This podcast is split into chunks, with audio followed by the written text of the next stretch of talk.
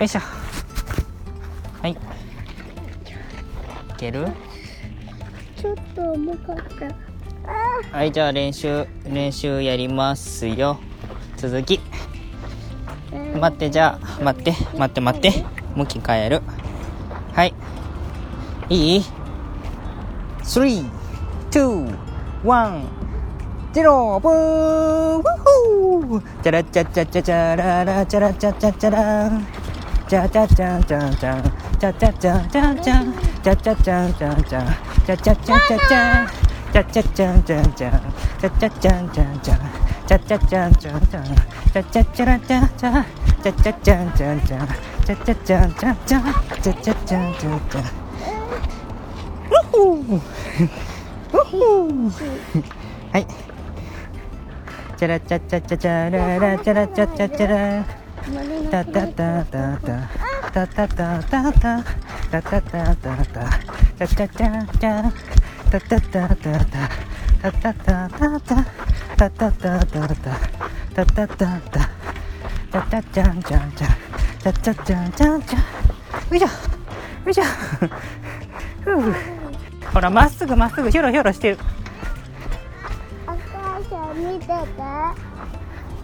母さん。自分が運転すること集中。集中。てれってってっててれねてれてってってれてててててててててててててててていってってってはいはい、うん、大丈夫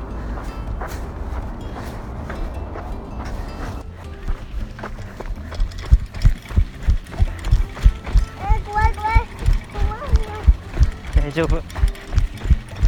ほら押さえてる。大丈夫大丈夫。ほらすごいすごい。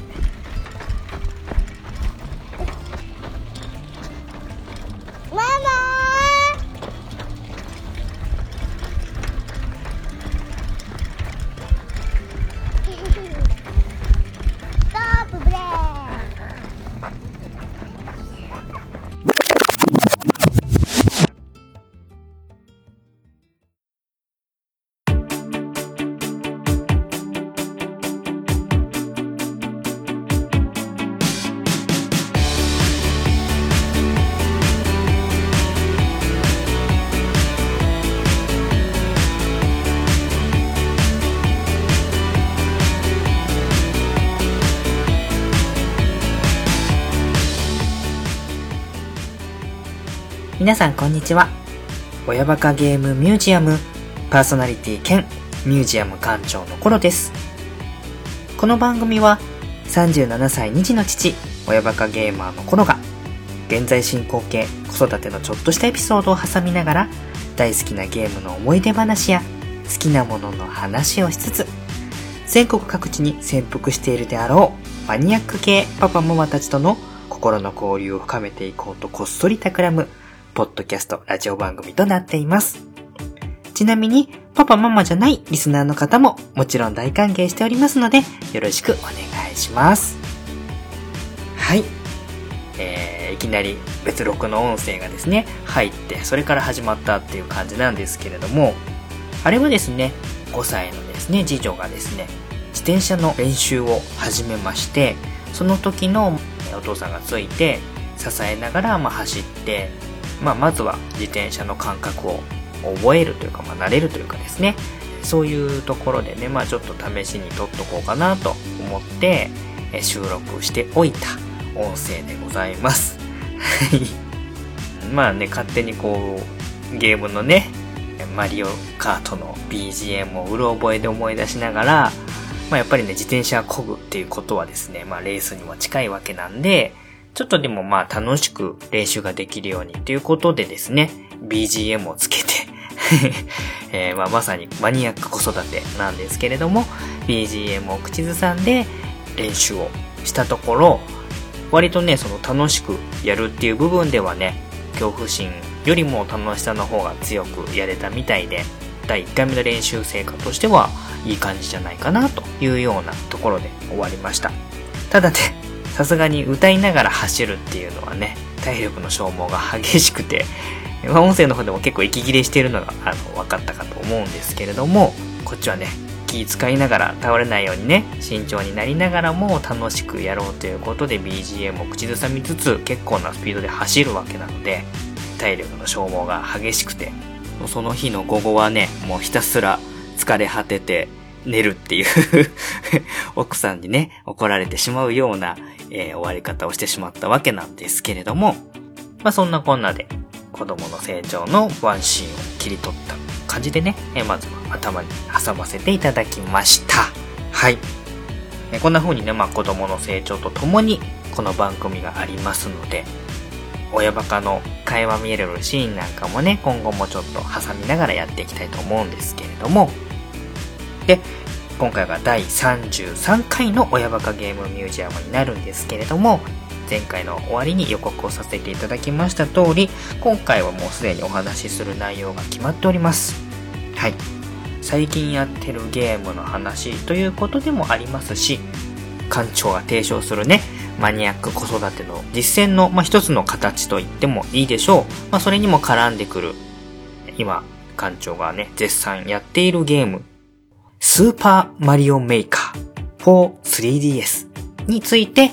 いろいろね、思うところもありましたし、まあ、改めてそれを通じて、スーパーマリオっていうゲームの凄さとかですね、あとはアクションゲームっていうものの面白さっていうことに気づいたりもしましたので、まあそのスーパーマリオメーカープラスマリオシリーズについての話、館長なりに思ったことっていうのを今日はお話ししていければなと思っております。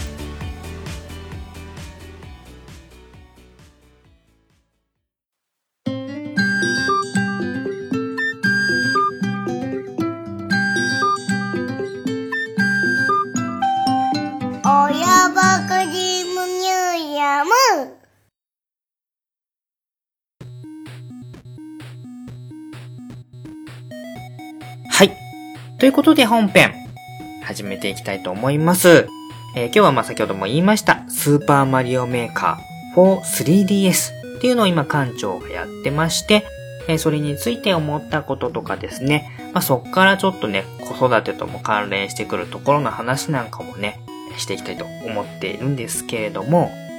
このスーパーマリオメーカーの Wii U 版が先に出ていて、で、2016年の12月1日に 3DS 版が発売されて、まあ Wii U を僕が持ってないので、3DS に出るよっていう話を聞いて、まあそれを楽しみに待って、買ってプレイをしてるっていうのがまあ現状なんですけれども、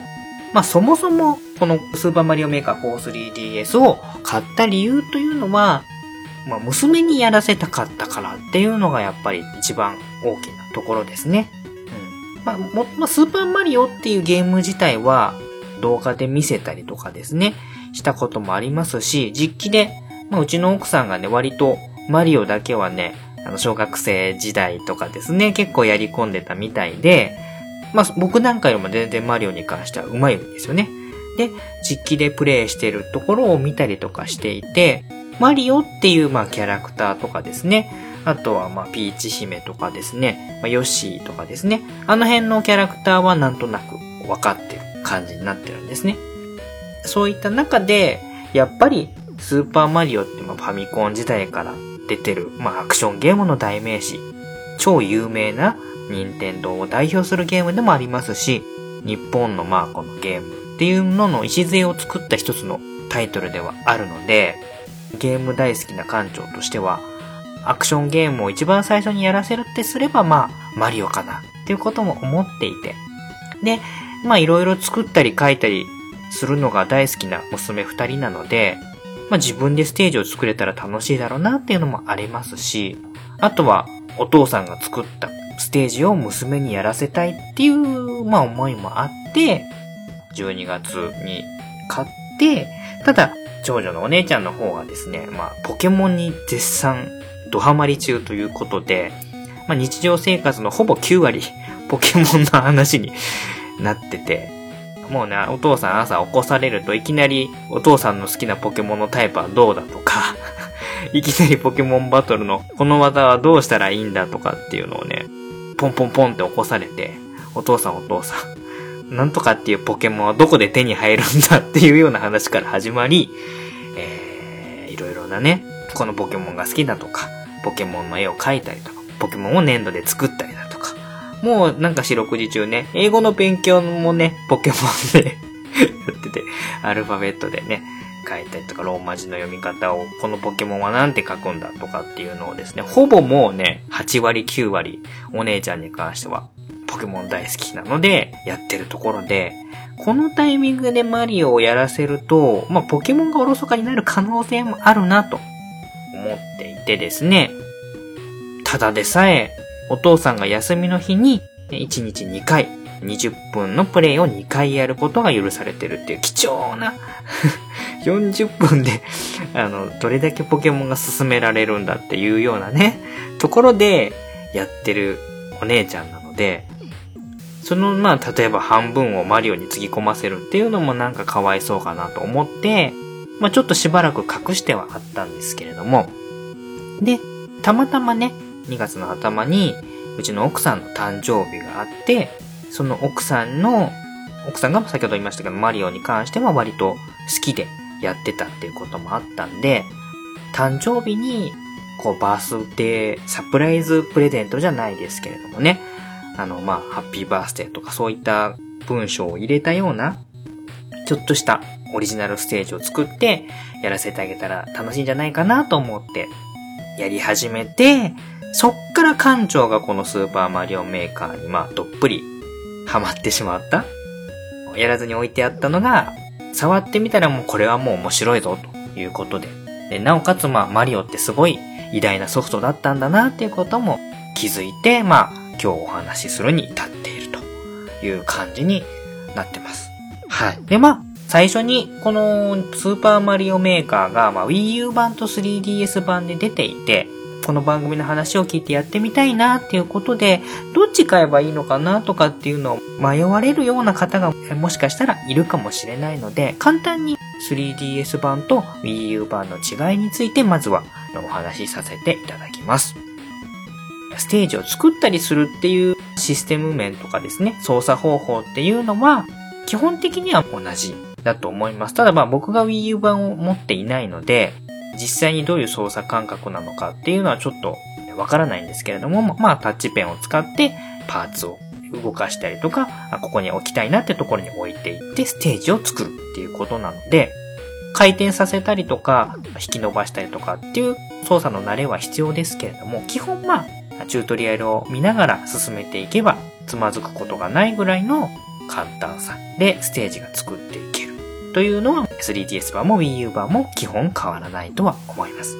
はい。で、どこが一番大きく違うかっていうと、モードがかなり 3DS 版は縮小されていると言いますか、厳選されている感じになってます。で、Wii U 版は基本毎日こうプレイしていくと、それによってロック条件が解除されて、新しいパーツが増えたりとか、っていうことが毎日継続してやっていくことで、解放されていくっていう感じなんですけれども、3DS 版は割とこう一番最初からもう基本的なパーツっていうのが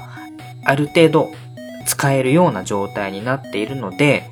いきなり最初からステージを作るっていうことでも、あの、過不足なく作ったりできるかなっていう印象があります。ま、その分 Wii U 版は毎日少しずつやれることが増えていくっていうような感じなので、最初から色々作りたいっていう方とかですね、まあ、気軽にやりたいっていう方は 3DS 版をおすすめします。で、まあ、じっくり楽しみたい、長く楽しみたいっていう方は、まあ、Wii U 版をやられた方が、機能的には Wii U 版の方が色々と充実してたりはします。はい。その他にも Wii U 版でやれることというと、自分で作ったステージをネット上の、まあ、そのサイトにアップして、いろんな人にやってもらうことができるっていうのは、これは Wii U 版のみの機能になっています。はい。あとはですね、アミーボっていう、あのね、えー、任天堂が出しているフィギュアですね。あれのデータを読み取って、それに対応したドット絵のキャラクター。例えばカービィとか、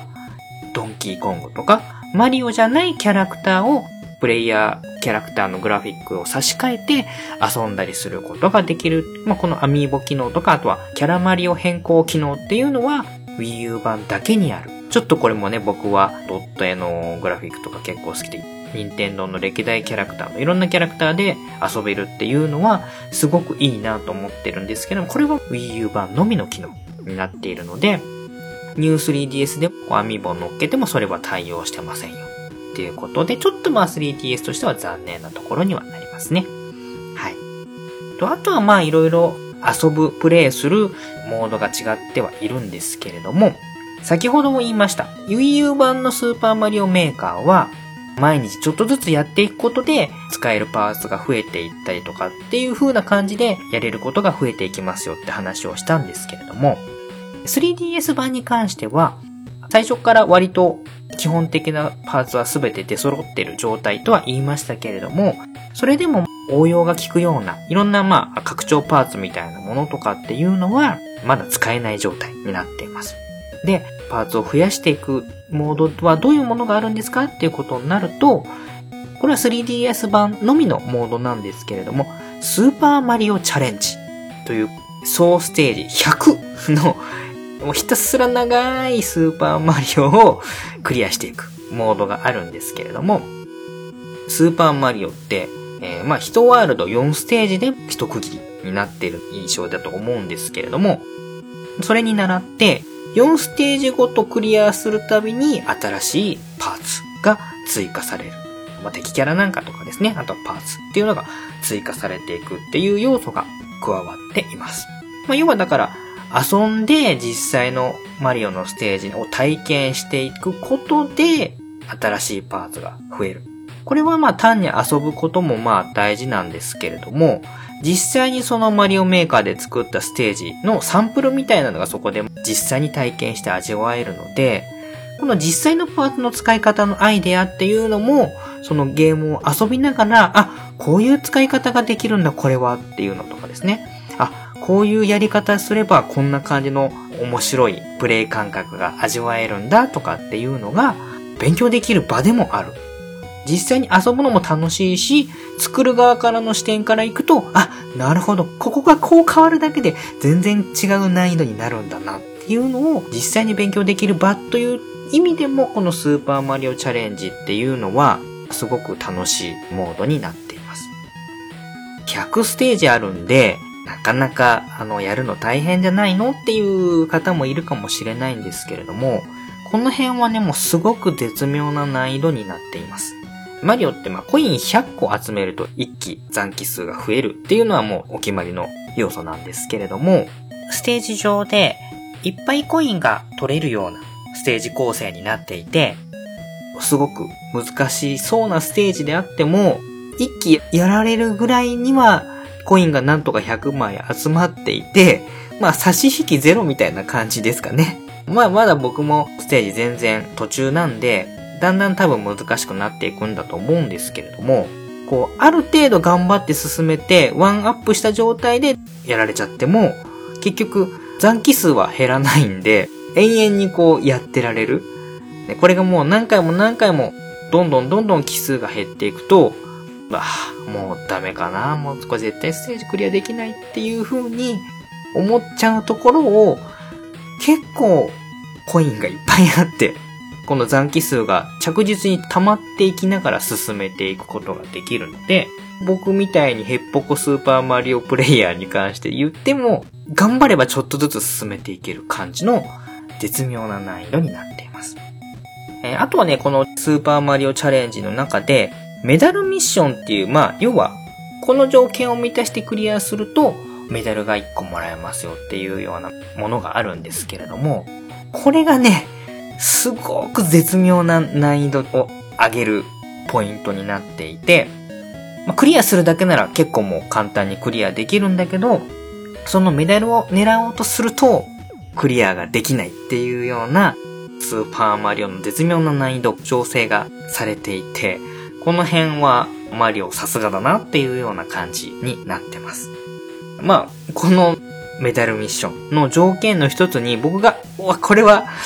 やられたなと思ったのがあるんですけれども、それはまあ、十字キーがあって、右を押しながら行くと前進する。で、左を押すと、まあ、後ろに下がるっていうのが、まあ、マリオの大原則になってると思うんですけれども、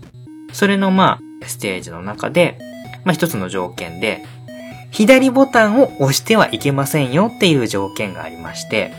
これね、パッと見、あのすごく簡単な条件のように見えるんですけれども、意外とね、このスーパーマリオってジャンプして、ジャンプ飛びすぎたらおっと思って、要は後ろに下がり操作をちょこっと入れちゃいがちな、これはもう、プレイしてもらってる人からすると、なんて言うんですかね、条件反射と言いますか、もう、昔からマリオやってる人とすれば、染みついちゃってるコントローラーさばきのところを条件としてパンってやられることで、たったそれだけなんですけども、すごい緊張感のある操作感覚になっちゃうんですね。で、ちょっと足場がね、あの、狭かったりとかで、ぴょんぴょんって飛んでいかなきゃいけないようなステージ構成になっていて、もう条件反射でぴょんって飛んで、危ない危ない危ないあ、左押しちゃったじゃんみたいな感じの。はい。もうこれ左押してもいいよって言えれば、あの、すんごい簡単なステージ構成なんだけど、ただ、左を押してはいけないっていう条件が加わることで、また、その、なんていうんですか、変な緊張感が増してくるっていうような、プレイヤー心理をうまくついてきた条件だな、みたいなような、そういった面白い条件も揃ってたりとか、あとは、亀の甲羅を持った状態でクリアするっていうような条件があって、亀が見当たらないんですね、その赤い甲羅の亀が。で、どこに亀いるんだろうと思って、言ったら本当に最後の最後の崩れる足場のところに一匹赤いこう亀がいて、ここにおるんかい って。めっちゃ、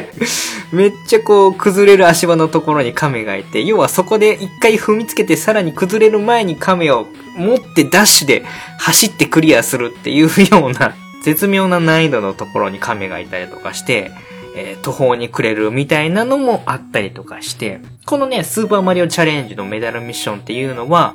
あの、マリオを遊ぶっていう点でかなり新鮮な遊び方を提供してくれるところなので、このモードは僕好きで、ちょっとずつちょっとずつ進めている、えーモードになってます。うん。まあ、この作るっていうのと、スーパーマリオチャレンジで遊ぶっていうところ。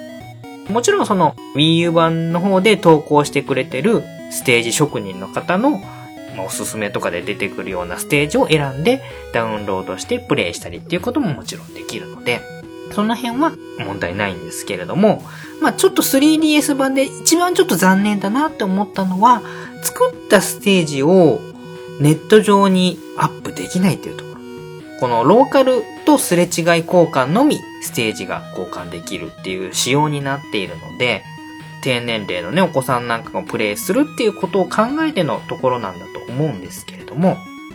ちょっとそこはね、大人がやる分としては、作ったのをね、ツイッターのフォロワーさんにやってもらいたいとかっていうのを思った時は、この 3DS 版はできない仕様になってるので、近くでね、家族とか友達同士で遊ぶ分には問題ないんですけれども、そこだけ Wii U 版と 3DS 版では仕様が違うものになってますので、自分だったら 3DS がいいかなとか Wii U 版がいいかなっていうのを、ま、判断していただいて、これから買いたいなと思ってる方は、ま、参考にしていただければと思います。はい。ちょっとね、長くなっちゃったんですけれども、以上がまあ、スーパーマリオメーカーの 3DS 版と Wii U 版の違いになります。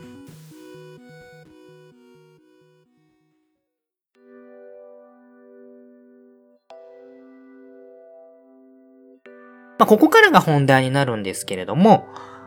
スーパーマリオメーカーを触ってみて、館長が、はあ、ここはすごいな、ここは面白いなって思ったところですね、の話をちょっとここからしていきたいと思うんですけれども、まあ先ほども言いました、ステージを作るっていう、まあ操作に関しては直感的に、感覚的に作っていける仕様になっています。なので、まあちょっと頑張れば、皆さんがプレイしたことのあるスーパーマリオ風のステージがお手軽に作れるっていうのがまずこのスーパーマリオメーカーの面白いところっていうのはまあ一番わかりやすいところなんですけれども、スーパーマリオメーカーのいいところっていうのは、作ってその場ですぐ実際に試してみることができるっていうところが作るモードのいいところだなと思って、これのね、本当に、たった今自分が適当に並べたブロックが、実際にプレイした時にどういう意味を持つのかっていうのをその場で、本当にその場で、ボタンポチッと押すだけで試して遊ぶことができる。このマリオのすごいところって、ブロックの高さが一マス変わるだけで、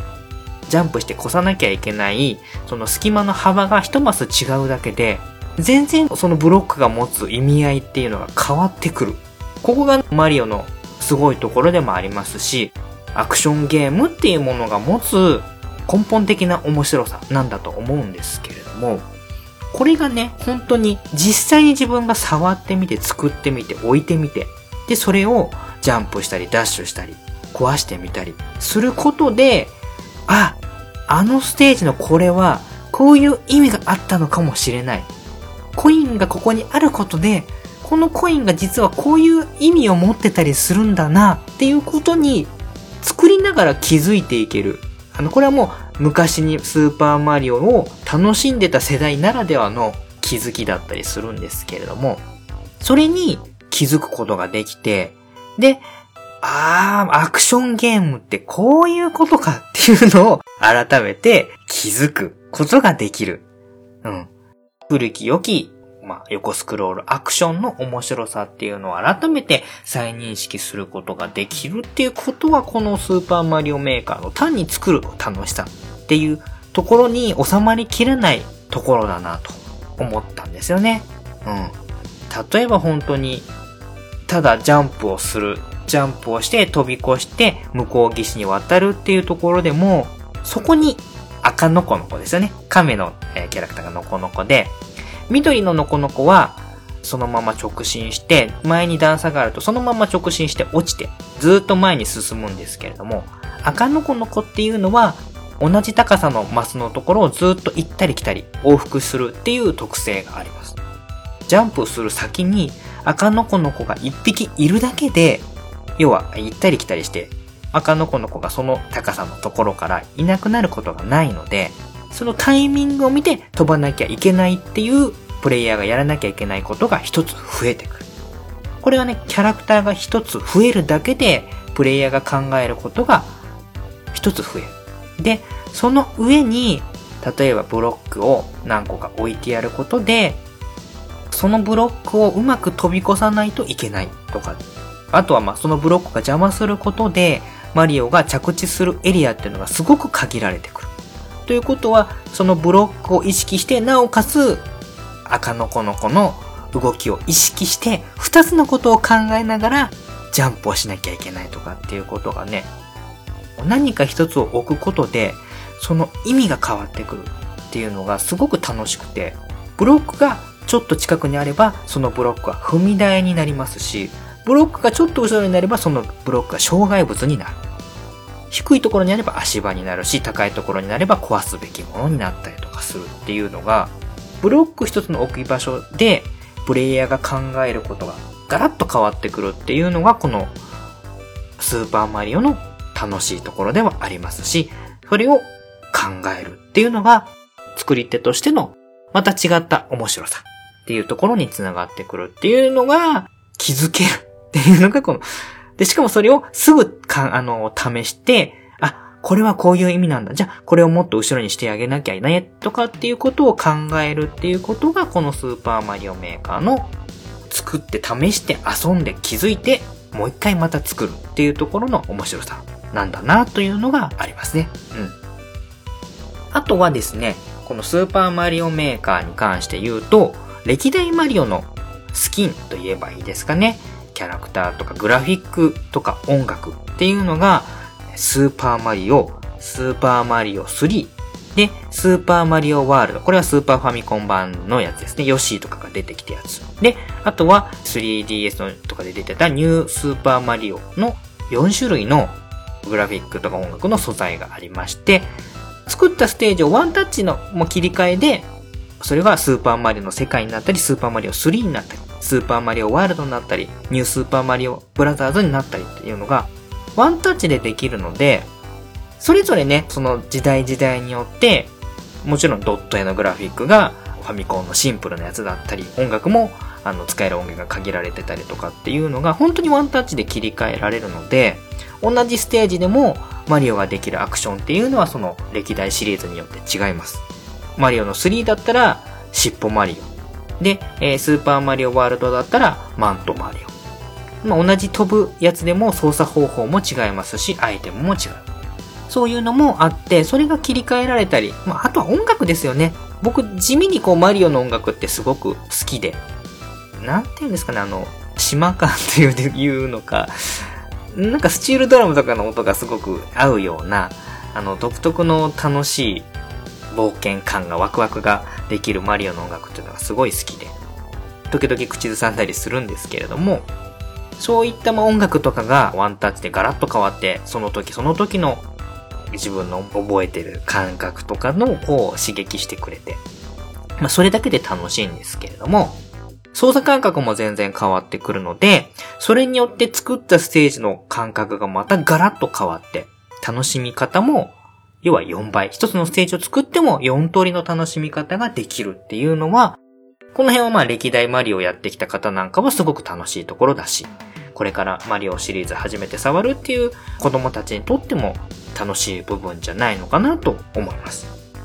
で、なおかつ、当時の時代のファミコンの時とか、スーパーファミコンの時とかにはなかった演出面でのギミックとか、アイテムとかっていうのが加わってたりとかしてですね、この辺、実際のスーパーマリオに出てこなかった過去に出てくる敵なんかも、ちゃんとしたそのファミコンのドット絵のスーパーマリオ1のクオリティのドット絵で再現されてたりとかして、古いんだけど新しい感じ。あとはね、音の演出とかね、花火がこう後ろでドンドンドンドンとかってなったりとかして、この辺僕、自分の妻の誕生日のおめでとう演出にこう花火を打ち上げてやったりとかしたんですけれども、そういった演出面での遊び心っていうのがたくさんあって、なんかね、照明が当たったりだとか、なんか殴るような音が、グラフィックな演出なんかがあったりとか、アイディア次第でね、いろんな意味を持たせられるような追加ギミックみたいなのも加えられるので、その辺が古くて新しい。で、なおかつ作る上ではいろんなアイデアの材料になるようなものがてんこ盛りになっていて、これでもう好きなものを作ってくださいねっていうのをバーンと出されて、要はもうこのなんか砂場遊びに近いですよね。うん。自分のアイデア一つで、その演出が意味を持ったり、楽しいことになったり、難易度の方に影響したりとかっていうことがあるっていうのがこのスーパーマリオメーカーの作る楽しさですよね。おもちゃ箱ひっくり返して、ああ、これ、これとこれ繋げたら面白いなみたいな感じの、ちょっとなんか童心に帰るような面白さっていうのが、このね、横スクロールアクションの中に満載になってましてね。で、まあ、あとはそれを実際にね、作ってるステージを見ては、あ、こういう使い方もあるんだっていうのに気づいたり。で、それをまた自分の風に活かしたりっていうことで、すごくこう作る楽しさと遊ぶ楽しさが一体になって楽しませてくれるのがこのスーパーマリオメーカーであり、で、改めてマリオシリーズの面白さに気づくっていう構成になっているのがこのスーパーマリオメーカーの凄さだなというのが、えー、館長が触ってみた限りでの痛感したところかなと思います。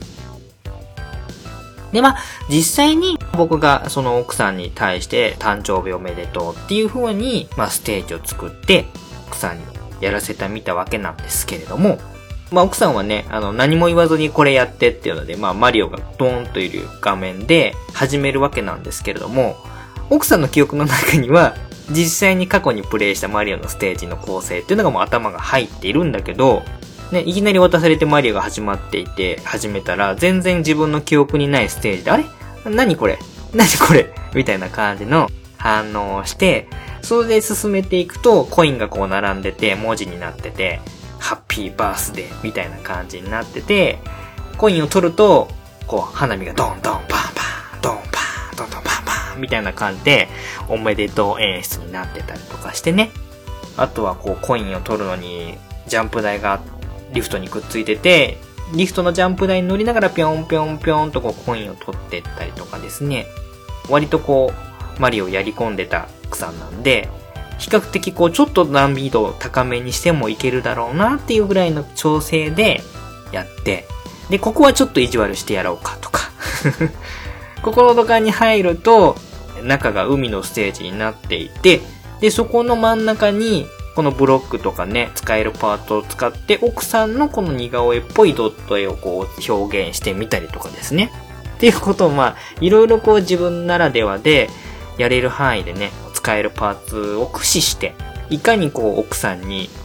笑ってもらうというかね、まあ、楽しんでもらおうかなっていうようなことを考えつつ、結構頑張って作りました。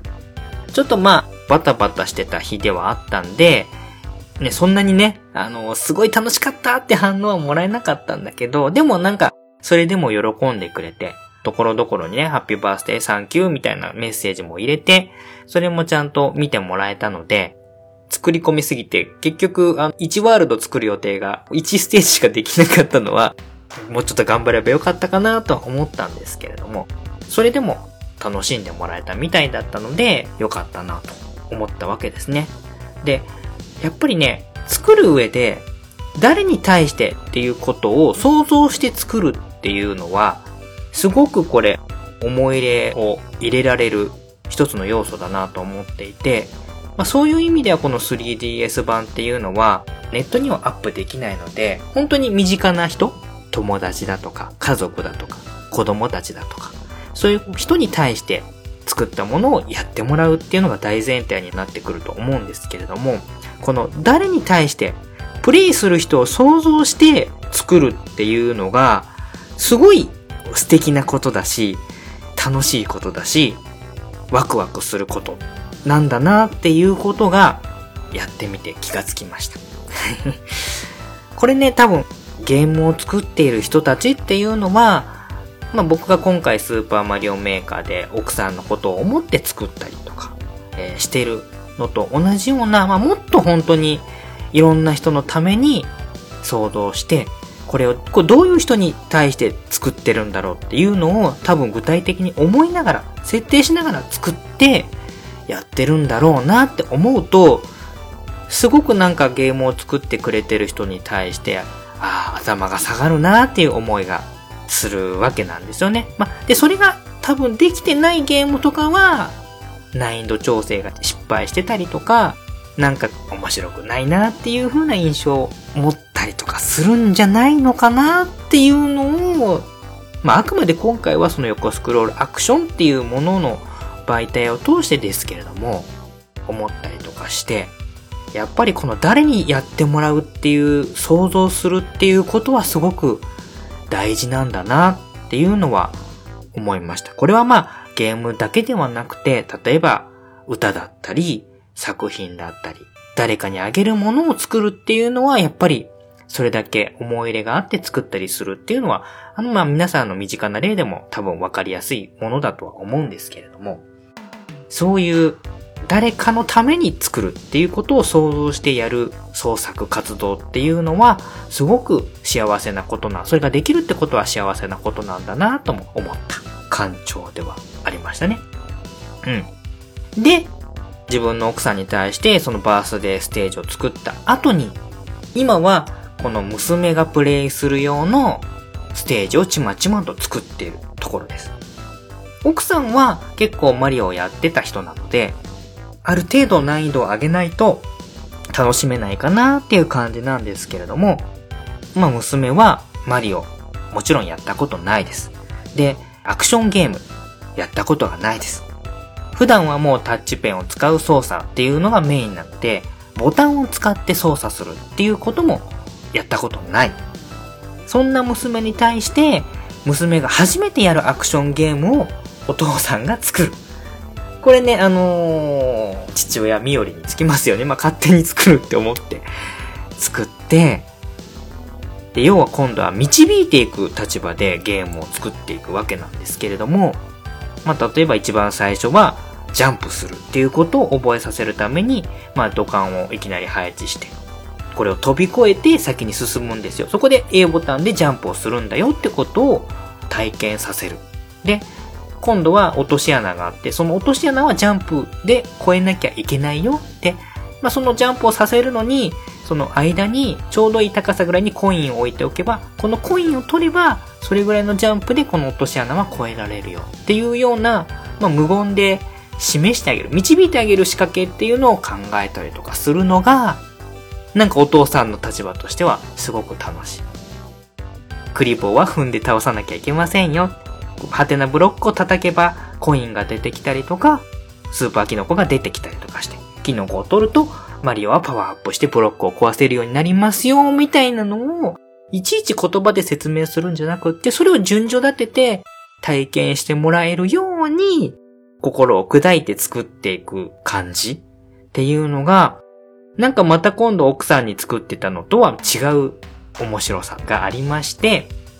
全くやったことのない娘のデビュープレイ用に作って、今1ステージ終わって2ステージ目までできてるんですけれども、先日、初めてそのね、スーパーマリオメーカーの、えお父さんが作ったスーパー娘ランド。の1の1、1の2っていうことでやってたんですけれども、まあね、相当僕難易度を抑えて、気使って、コインを配置して、ここの、ここに行けばいけるよとかっていう風なことを考えて作ったんですけれども、やっぱりね、実際にプレイする人は娘で、全くボタン操作に慣れてないアクションゲームっていうのを触ったことがないんで、これはね、もうお父さんの感情の想像をはるかに超えて、うまくいかない感じなんですよね。簡単にお父さんだったら、ぴょんって飛び乗れるブロックの上にも、飛び乗れない。最初の土管をジャンプして飛び越すにも飛び越せない。このね、横ボタンを押しながら A ボタンを押してぴょんっていくと前に飛ぶっていうことを理解するまでに、もう相当時間がかかったりとかするんですよね。で、クリボーを踏むのも、えー、相当、あの、やられました。これもう見ててね、お父さんもドキドキハラハラしながら見てたんですけれども、そこに登って飛び越えれば簡単に行けるのに、簡単に飛び乗れるはずのブロックに飛び乗れない娘を見て、ああ、もうちょっと簡単にしてやった方が良かったのか、とかって思う。はい。これがうまくいけば、お父さんとしてはもうすごく嬉しいんですけど、それすら想定してたものよりも難しく感じる、全然触ったことのない娘っていうのまで心を砕けなかったお父さんのちょっと無念さっていうのがあって、結局、作ったステージの10%も進めなくて、プレイできる時間がね、終わってしまって、もうその日はマリオもやらない。その日のもう一回のプレイはポケモンをいつも通りやってたっていう感じでね、ちょっとお父さん、このスーパー娘ランドに関しては負け越した感じがして、ちょっと悔しいんでね、今そのデッサンステージの難易度をさらに調整している感じなんですけれども、でもまあ、ね、初めてマリオやって、なかなか進めなかったのはまあイライラしたけど、結構楽しかったっていうのはあったので、またやるよっていう風には言ってくれたんで、その辺ね、うまく導いてあげて、せっかくのスーパーマリオっていう超有名なゲームがあるので、これはぜひね、お父さんがステージを作って、それを完全制覇していく様をね、ちょっとね、見守っていきたいな。マニアック子育てとしてはやっていきたいなと思っている館長のスーパーマリオメーカーのお話っていう感じですね。うん。まあ、今回のお話をまとめるとすれば、誰かのために作るマリオはすごく素敵で楽しい。けど、誰かを思って想像して作るっていうことはすごく実は大変なことなんだな。ゲームを作ってくれてる皆さん、本当に本当にありがとうございますっていうところに行き着いたのが今回のスーパーマリオメーカーをいじってやってもらってっていうことを繰り返して思った館長の感想だったかな。このね、スーパーマリオの1の1のステージの偉大さに改めて気づく。なんでもないようなステージなんだけど、ちゃんと順を追って操作の説明にもなってるし、段階踏んでやっていけばいいんだよっていう導く仕掛けもちゃんとできてるあのスーパーマリオ1の1のステージ。すごいな、今更ながら、あの何でもないと思っていたステージの凄さに気づくっていうこの37歳の ね、今になって気づくっていうこともあって、ああ、スーパーマリオっていうゲームは改めて偉大だな。横スクロールアクションゲームっていうのは面白いなっていう館長の、えー感想を抱いたこの回となりました。はい。今後もね、えースーパーマリオメーカーちまちまと作っていきたいな。そしてまた、あの、ツイッターでね、娘がチャレンジする様を動画でアップしたりしたいなと思っておりますので、フォローしていただいている方は楽しみにしていただければと思います。はい。ちょっと長々となりましたけれども、館長の独り言、スーパーマリオメーカー、主に 3DS 版になるんですけれども、についてのお話でした。はい。ありがとうございました。では、エンディングに参ります。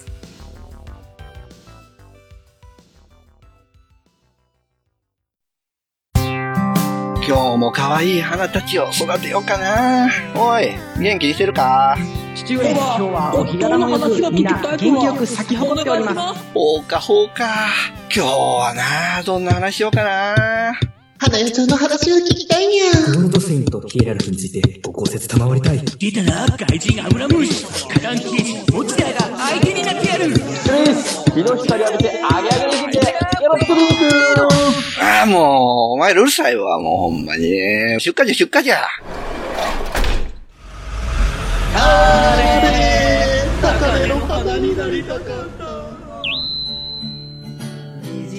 ニーパパラジオは、ジャンルを問わず、ゆるーく語るポッドキャストです。ツイキャス収録もやってるよ聞いてください。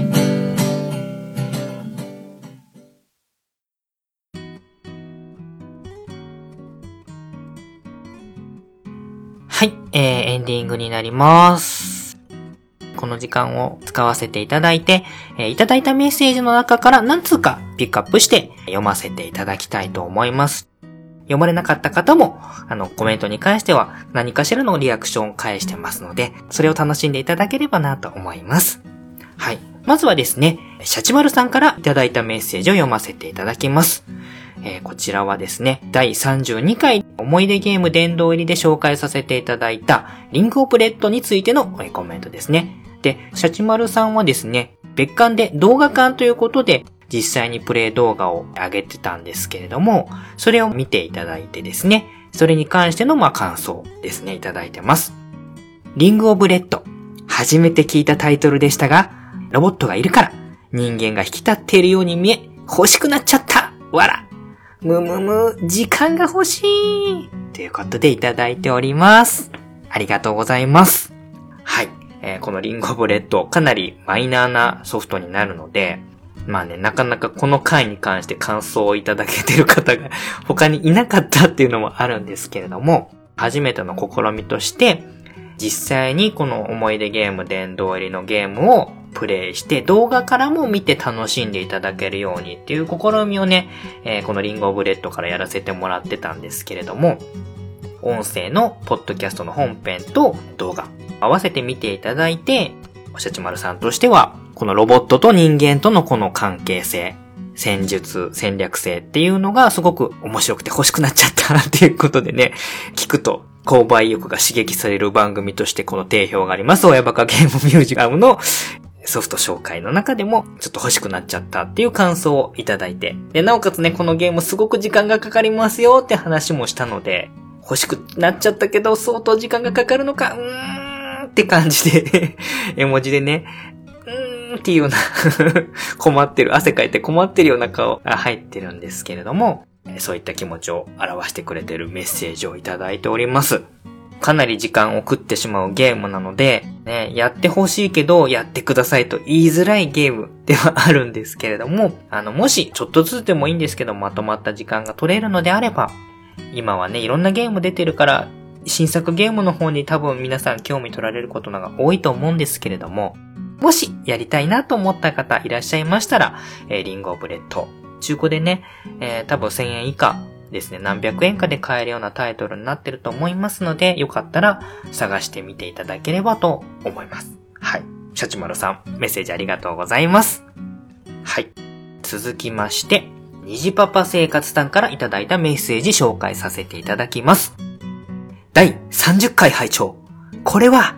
パパの憧れ、子供との配信じゃないですか。うちはいつも振られてます。アイスというご褒美が最終的にぐずる原因になるというあるある感がたまりません。わらということで、いただいております。他にもね、この30回に関してはね、えー、メッセージいただいてまして、ヒルアンドンさんもいただいていて、30回。最後グダグダとはいえ、妹ちゃんもきちんとトークさせてるコロさんの手腕。すごいです。ほのぼのトーク堪能しましたとかですね。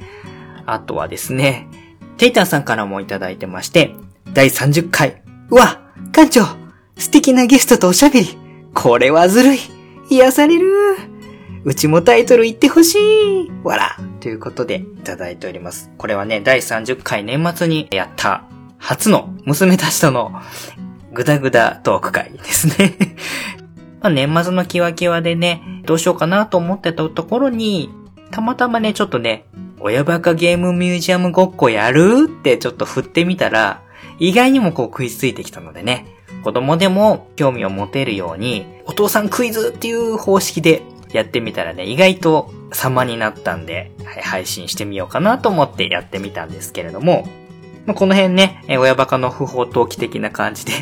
幸せ破壊力高いから気をつけてくださいとかね、いろいろこの辺反響をいただいて、まあ、親バカゲームミュージアムらしい配信ができたかなと思った。割と僕もね、何回も聞き直して楽しんでる回ではあるんですけれどもね。またちょっとチャンスがあれば、まあ、CM の歌も歌ってくれたりとかする、割と協力的な、ポッドキャストに協力的な二人娘なので、今のうちにね、またチャンスがあれば、一緒に収録してみたりもしたいなと思っております。はい。えー、テータンさん、ヒルアンドンさん、ニジパパ生活さん、メッセージありがとうございます。あとはね、お菓子会の抽選会についてですね、特別会配信させていただいたんですけれども、その辺にもメッセージを、何通かいただいているので、まとめて読んでみたいと思います。えー、猫よんさんから、えーいただいております。ピオちゃん、面白いプレゼント企画、お疲れ様でしたで、いただいております。はい。他にも、えーユンユンさんからいただいてまして、お菓子詰め合わせプレゼント大抽選会特別編を聞きながら、特別賞の柿ピーをつまむ。うまうま。トリュフ味とか、たまり二度漬けとか、柿ピー進化しとるわら。とかですね。えー、あとテータさん、ピオちゃん嫌い。てんてんてんとかですね。あとは体調の悪い隊長さんからは、第32.5回、お菓子プレゼント抽選会のお菓子の説明と実況を聞く。コロ館長の興奮がよく伝わる回でした。暗黒面、コロ、初登場。ということでね、抽選に参加してくれた方は、皆さんね、好意的に楽しんでいただけたみたいで、当たった方、当たらなかった方、引きこもごもではあるんですけれどもね。えまあ、中にはね、レント君なんかは、ふおーなぜ自分は亀中を聞いてなかったんだ？コロ館長特選、お菓子詰め合わせ食べなかったです泣き。こ、今度は聞き逃さないようにしよう。またぜひ第2回を期待してます。おい、おい、ということでね、いただいたりとかしてまして。この辺はね、皆さん当たった方は大喜びで、えー各地でね、お菓子強奪事件が勃発してたりとかですね、えーダイエット宣言した後にお菓子を食べるツイキャスをやられてる方もいらっしゃりとかですね、共通して言えることは、届いたご家族の方が大興奮して喜ばれてたっていうことかなと思いましたので、またね、お菓子会をやる会があって、お小遣いに余裕があれば、紹介したメーカー縛りでね、お菓子を選んでって、プレゼントを送っていきたいなと思います。その際はね、なるべく皆さんにチャンスをあげたいので、今回当選した方に関しては、ちょっと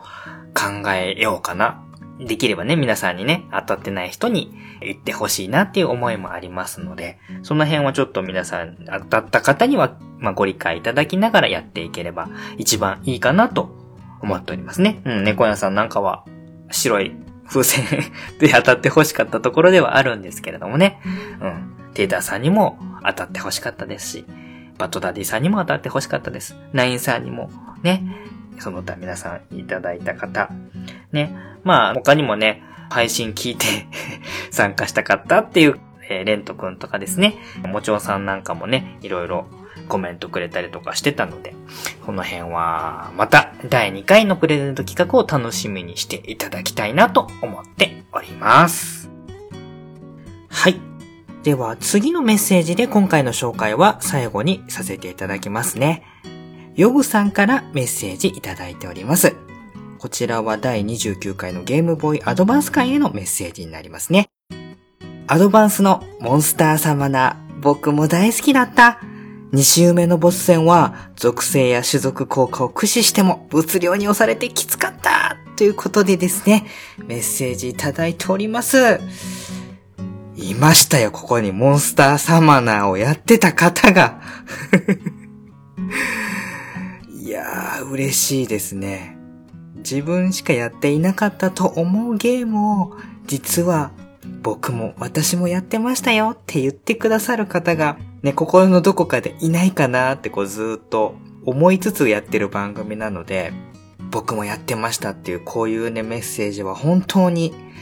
嬉しくてですね、思わずツイッターの方でですね、いただいたメッセージなんですけれども、即メッセージをモンスターオサマナが好きだった人に始めて会いましたっていうことでね、興奮したコメントを返したら、あの、実はこのヨグさんも、レビューサイトのマーク2、ゲームボーイアドバンスマーク2とか、プレイステーションマーク2とかいろいろあったんですけれども、見てて、僕もマイナーゲーム探しの参考にしてましたっていうことでね、そこまでも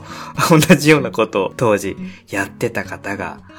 別の場所でいたっていうことにね、すごく嬉しくてテンションの高いコメントを返してしまいました。はい。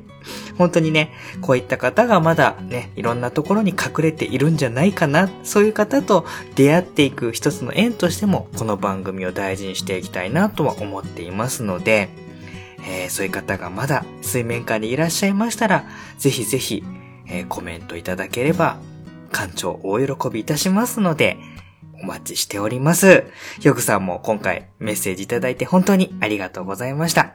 はい。また今後も引き続きお付き合いいただければと思います。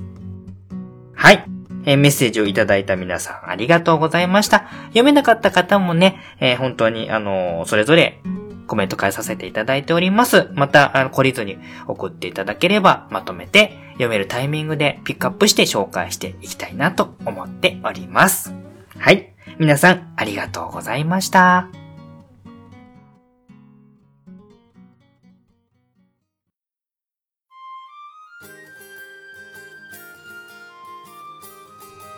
はい。えー、といったところで、長々とお話しさせていただきました。親バカゲームミュージアム第33回。そろそろお開きの時間となってまいりました。ね、えー、相変わらずいろんな話、えー、脱線しつつ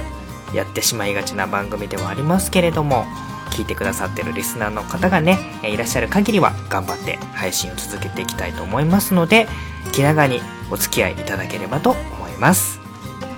で、次回の親バカゲームミュージアムの予告なんですけれども、次回以降、ちょっとしばらくゲスト会が続く予定になっております。いろいろ声掛けさせていただいている方から、いいですよっていうお返事をいっぱいもらってますので、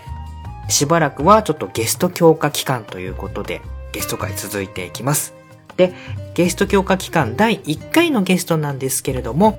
ユンユン白書のユンユンさんをお招きしてですね、タイトル的にはね、虹パパ VS 虹ママ。知られざる男児女児の世界。というようなですね、ちょっと大げさなタイトルをつけていますけれども、まあ VS って言ってもね、喧嘩するわけではありません。まあ男親目線、女親目線、それぞれ子育てに関しても違う目線で見ていることもありますし、うちのね、子供たちが女の子二人、で、ユンユンさんのお子さんが男の子二人という、まあ、それぞれ偏った環境もありますので、そのそれぞれのね、男の子あるあるとかですね、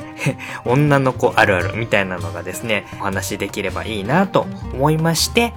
今回のこのコラボ企画、ゲスト会を企画させていただいて OK もらいましたので、えー近々収録、編集して3月中に配信できるかな？配信、えーしたいなと思っております。はい。えー次回は、ポッドキャスト番組、ユンユン白書のパーソナリティでもいらっしゃいます、にじママのゆんゆんさんと子育てトークですね、についてお話をしていきたいと思います。ぜひ、えー、聞いていただければと思います。それでは、本日お送りさせていただきましたのは、親バカゲームミュージアム館長のコロでした。ではまた。バイバーイ。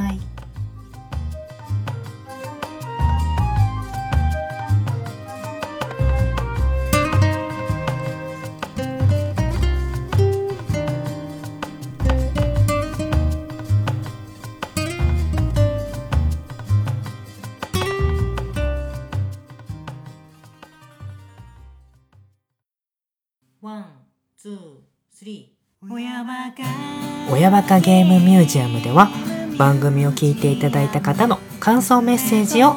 随時募集しております。メールアドレスは親バカゲームアットマーク gmail.com ツイッターではハッシュタグ親バカゲー。親が漢字でバカゲーがカタカナ。こちらをつけてつぶやいていただけますと館長の方で読ませていただきます。いただいたメッセージはできるだけ番組の中で紹介したいなとは思っているんですけれども月に数回しかちょっと更新できる時間が取れない現状ですので基本はいただいたメールはメールでお返しさせていただいて Twitter は Twitter で返事を書かせていただいてその中の何通かを番組の中でも紹介させていただくという形で今後やらせていただければなと思っております。次回の親バカゲームミュージアムは虹パパ VS 虹ママ知られざる男児女児の世界をお送りいたします。次回も。